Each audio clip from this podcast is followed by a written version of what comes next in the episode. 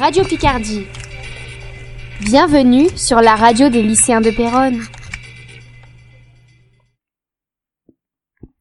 We are students at the high school Pierre Mendès France in Péronne. We have a project in common.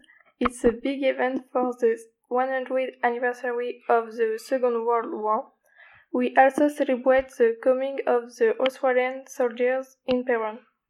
That event was created to thank the Australian and to pay tribute to the soldiers who died for the city of Péronne.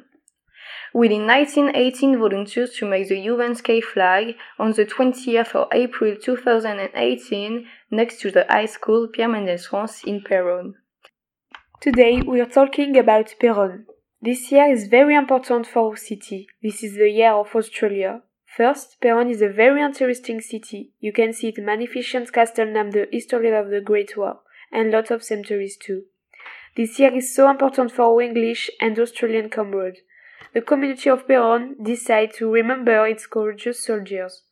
So this week in my high school, we created po- poems, articles, Facebook pages to remember this so important event. We have many volunteers to reproduce the Australian flag mixed with the French one.